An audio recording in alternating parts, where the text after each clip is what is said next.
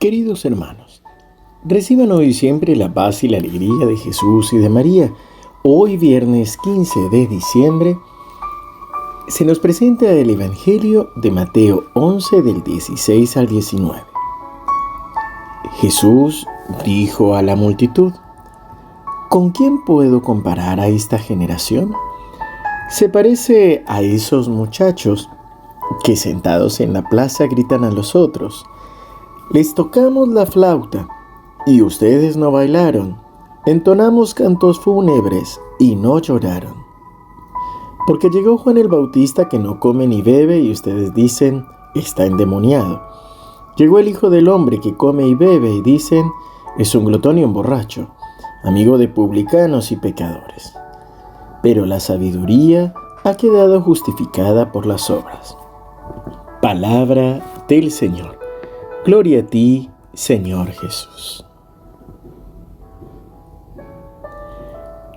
En este camino de adviento y de preparación para el nacimiento de Jesús, la liturgia nos va guiando poco a poco, como si fuera ablandándonos o tranquilizándonos, para poder abrir nuestro corazón y entrar a lo profundo de nuestro ser y poder llegar a lo más sensible de nosotros, es decir, al verdadero origen de nuestra tristeza, de nuestro dolor, y permitirle allí entrar al Señor para obrar en nosotros. Hoy, en el Evangelio, Jesús nos desafía un poco, mejor dicho, nos hace un llamado de atención o una sugerencia, pero empezando desde afuera. Lo primero es una comparación. Dice, ¿con quién puedo comparar a esta generación? Se parece a esos muchachos sentados en la plaza y que gritan, les tocamos la flauta, no bailaron, cantamos cantos fúnebres y ustedes no lloraron.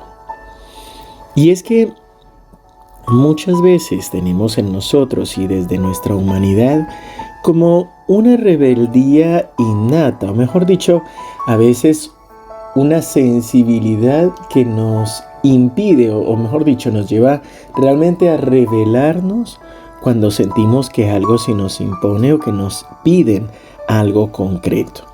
Esto empieza desde que somos chicos o incluso adolescentes.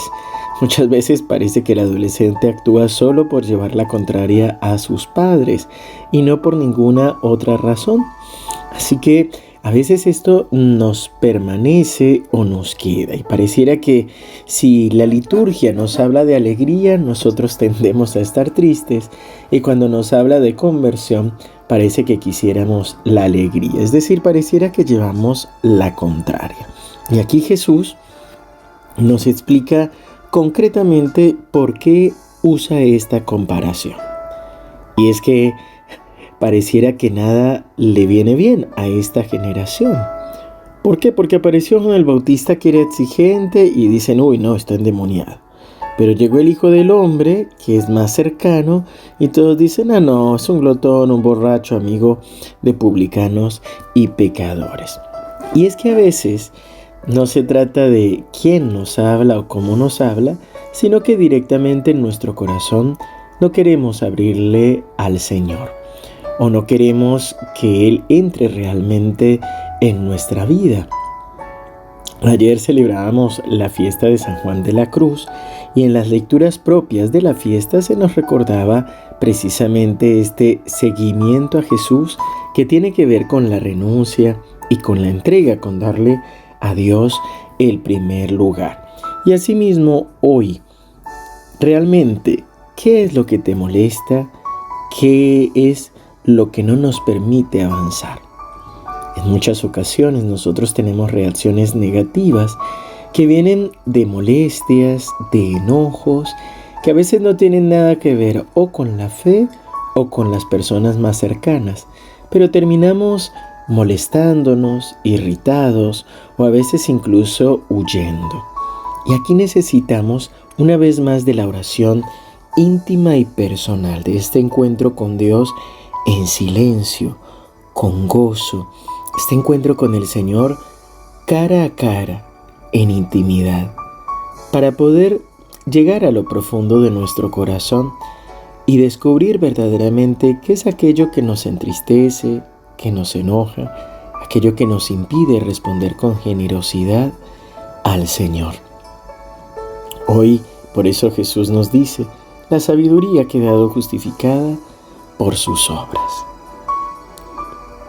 Padre bueno, Padre amado, te alabamos, te bendecimos y te glorificamos y te damos gracias por Jesús. Gracias Señor porque sales a nuestro encuentro y nos invitas a vivir la fe. Gracias Señor porque sales a nuestro encuentro y vienes a confrontarnos con nosotros mismos.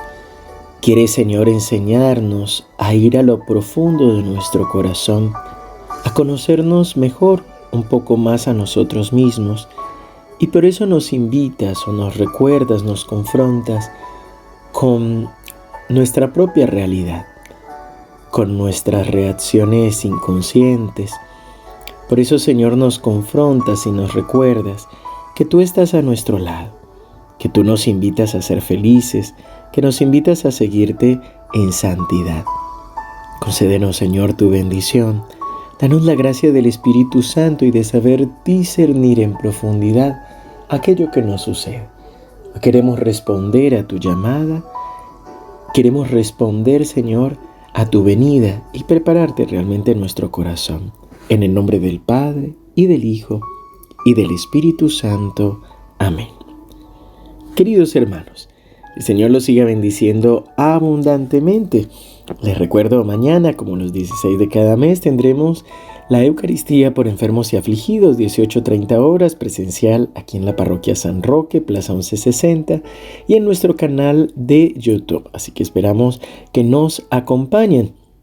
Recuerden también, mañana 16 inicia la novena de preparación para el nacimiento del niño Jesús. Seguimos unidos en oración.